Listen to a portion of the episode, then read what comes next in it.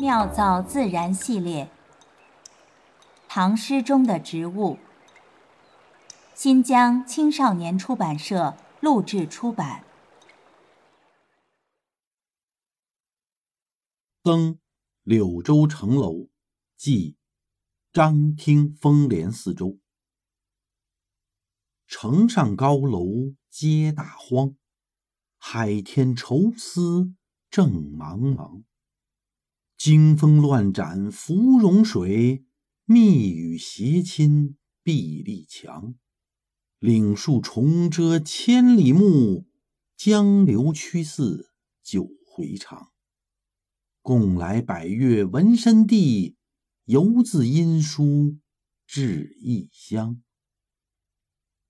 作者：柳宗元，字子厚，地点：广西柳州，时间：公元八百一十五年，唐宪宗元和十年。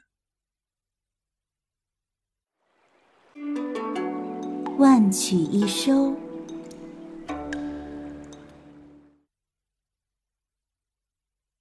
若不了解柳宗元的人生轨迹，我们可能连这首。登柳州城楼，即张听风连四周的标题都无法读懂。来自河东望郡的刘子厚，二十一岁进士及第，二十六岁入朝为官，三十三岁被贬邵州，行路未半，加贬永州司马。四十三岁奉诏回京，一个月后再贬柳州。四十七岁病逝南荒，从入仕到离世的二十一年里，整整十四年的岁月，柳宗元击球流浪在千里之外的他乡。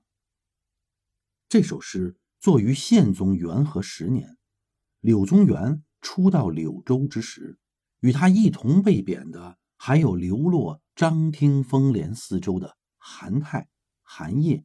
陈建和刘禹锡。十年憔悴到秦京，谁料翻为岭外行。元和十年的这个暮春，无人知晓诗人内心曾经经历了怎样的波澜。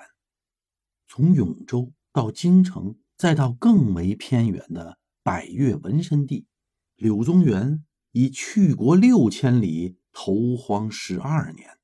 诗人登上边城，举目四望，风惊水乱，密雨斜侵，想起同遭牵折的几位好友，就如同风雨中的芙蓉碧丽，欲尽无奈何，胡为遭报横。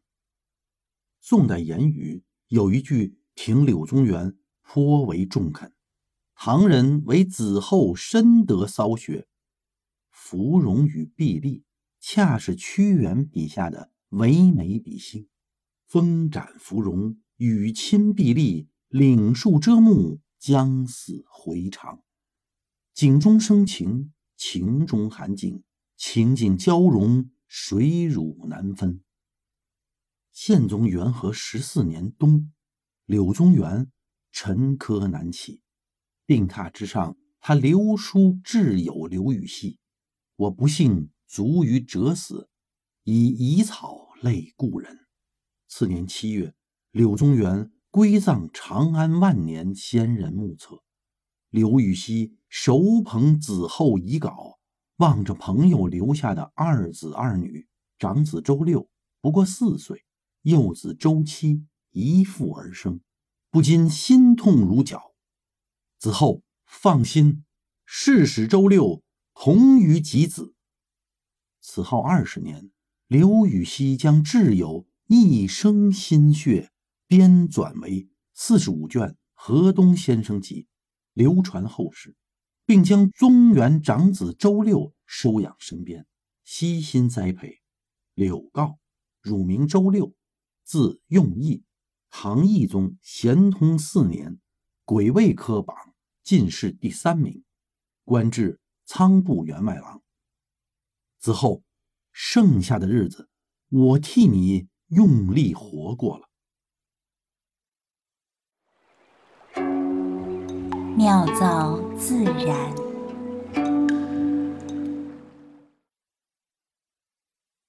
荷花呀，是莲科莲属多年生水生草本花卉，是被子植物中起源最早的植物之一，被称为呢活化石。大约呀一亿零四千五百万年前，它就和恐龙，还有大量的蕨类植物，以及少数生命力极强的被子植物一起生长在地球上。中国呢是荷花的原产地，在浙江余桃发掘的河姆渡文化的遗址中，就发现了荷花的花粉化石。距今已经有七千多年的历史了。中国荷花的品种资源丰富，传统的品种呢就达到两百个以上，并且不断的有新品种涌现。荷花具有强烈的向光性和亲水性，但是呢，它又只生长在静水环境。大株型的品种，比如说古代莲、红千叶，生长水位呢相对还深一些，但是也不能超过一米七。那么中小株型呢，只适合于二十到六十厘米的水深。清晨是欣赏荷花的最佳时间。一般来说啊，一朵荷花的花期不超过七天。荷花花叶的表皮呢有蜡质，角质可以防水，而萼片和花瓣层层相抱，不渗泥水，就是不渗透啊泥水，所以才会有出淤泥而不染。荷花又称莲花、水芙蓉。古人呢称没有开的荷花为汉旦，《说文解字》有这个说法，叫未发为汉旦，已发为芙蓉。